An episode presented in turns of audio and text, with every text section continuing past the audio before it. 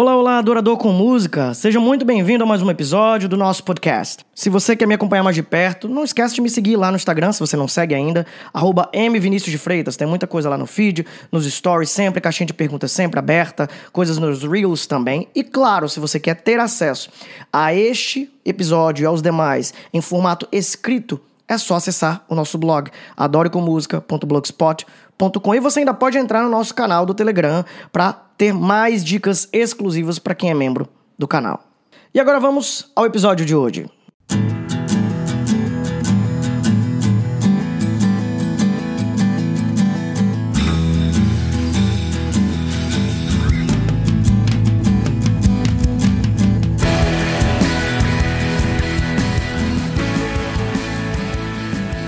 Adore com música.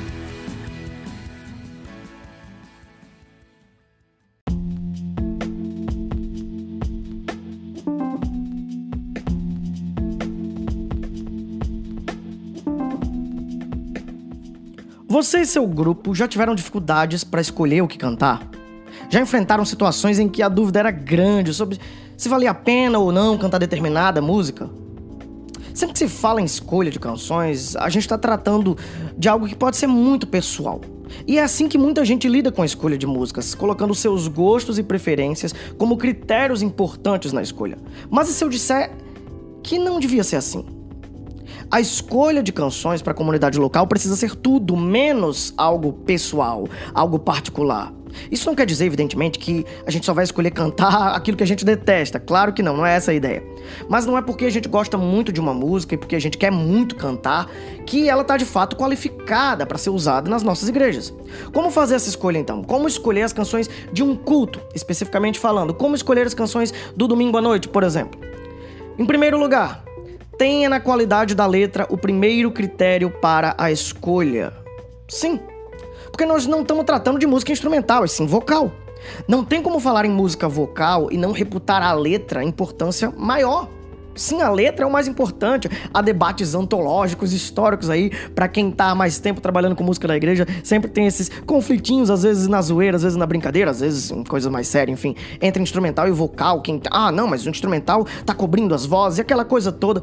Gente, não é música instrumental, de fato é música vocal. Não tem como não dar à letra a devida importância. Sim, a letra precisa aparecer, mas. E além disso, nós estamos falando de música congregacional.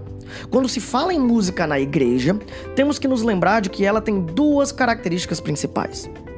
Ela é um dos meios que devem ser usados para que a palavra de Cristo habite no coração da igreja. Essa é a primeira. E além disso, ela é uma das ações que tem como base a plenitude, ou seja, o enchimento do Espírito Santo. Você pode ver isso em Colossenses 3,16 e Efésios 5, 18 a 20, textos que eu uso direto, direto. Segundo lugar, use a pregação do culto como base. Uhum. A escritura é o centro de tudo que se faz num culto. Ou pelo menos devia ser. Sendo assim, considerando que a Bíblia esteja sendo pregada eu entendo que essa deve ser a mensagem principal do culto como um todo. E, portanto, todas as canções têm que estar de algum modo relacionadas ao que vai ser pregado. E, e, é por isso que o, o trabalho conjunto entre pastores e músicos precisa ser constante, perseverante. E se por um acaso não se encontrar dentro do repertório é, número suficiente de canções diretamente relacionadas àquele texto bíblico, porque de fato há algumas passagens bíblicas que, que são bem específicas no assunto ali, algo bem, para usar uma linguagem hoje do meio digital, bem nichada.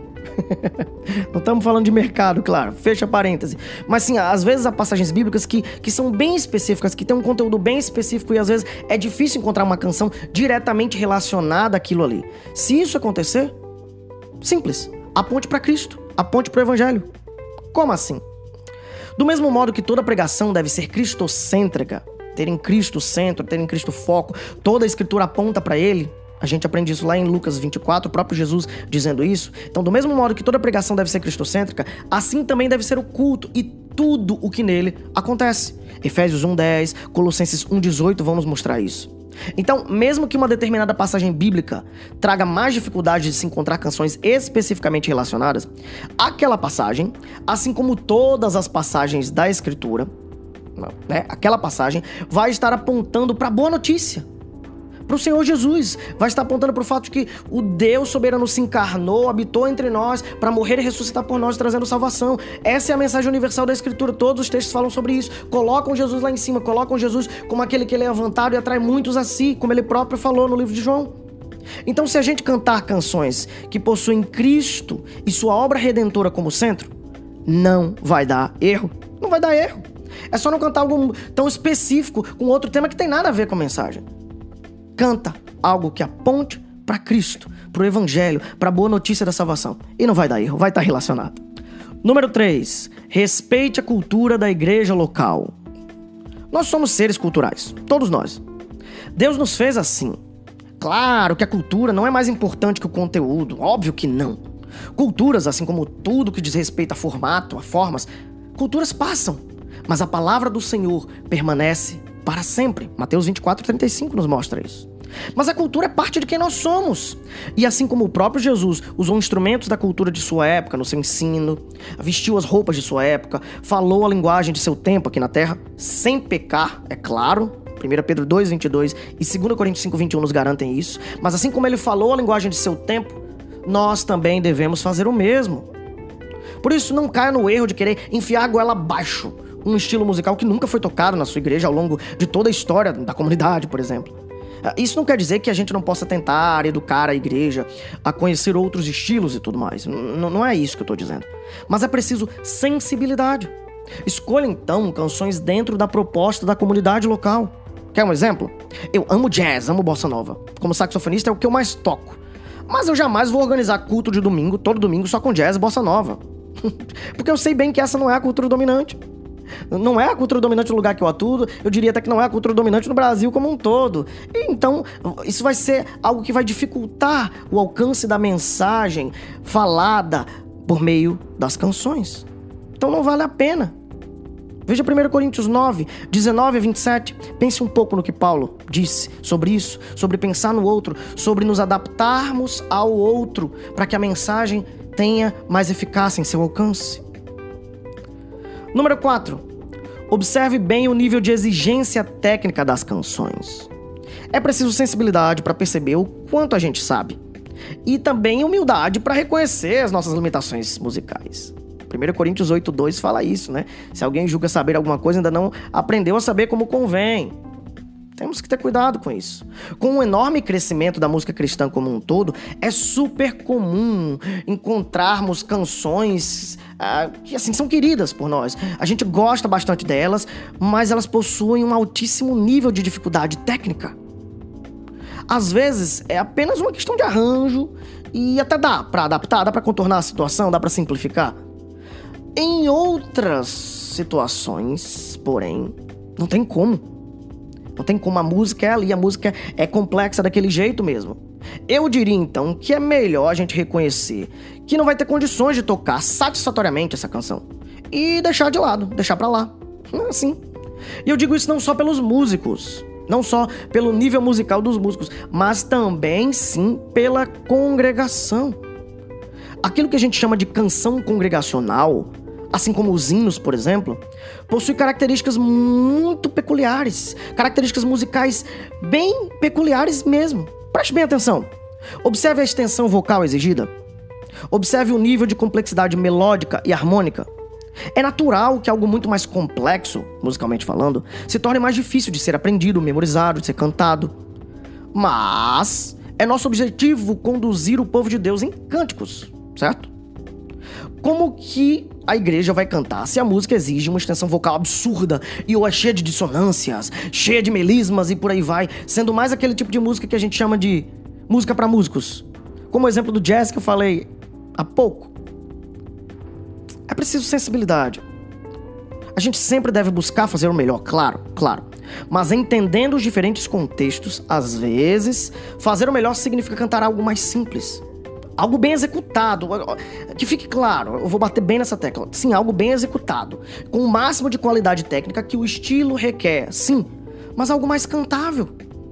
Se crianças, jovens, adultos e velhos não forem todos capazes de cantar uma canção, ela não é uma canção apropriada para o contexto congregacional. Número 5. Equilibre a quantidade de canções rápidas e lentas. Quando a gente olha para o livro de Salmos, a gente vê diferentes categorias de poesias cantadas, de orações cantadas, e diferentes estilos para diferentes momentos. Lamentos para a noite escura da alma, canções de agradecimento pelo livramento, canções didáticas, canções de celebração, canções de petição e por aí vai. E o mesmo deve acontecer com o que a gente canta na igreja. Considero totalmente inapropriado um momento de cânticos é, formado integralmente por músicas de andamento rápido, só música rápida o tempo inteiro. Ou totalmente formado por canções mais lentas, só música lenta. É importante o equilíbrio. E tudo isso, claro, dentro do que a gente discutiu no item 1.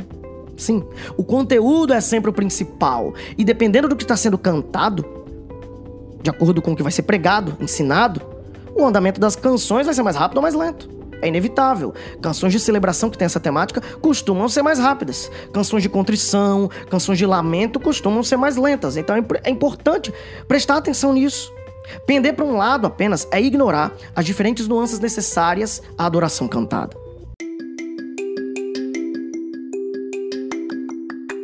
Enfim, é isso. Eu espero que essas dicas ajudem você, sua igreja e seu ministério. E se tiver alguma dúvida sobre alguma delas, você pode mandar mensagem pela nossa página do podcast no Anchor, ou você pode mandar mensagem lá nos comentários no blog, ou você pode ainda me mandar lá pelo Instagram, na caixinha de perguntas ou no direct, e eu terei todo o prazer em te responder assim que possível. Grande abraço, que Deus nos ajude no trabalho ministerial.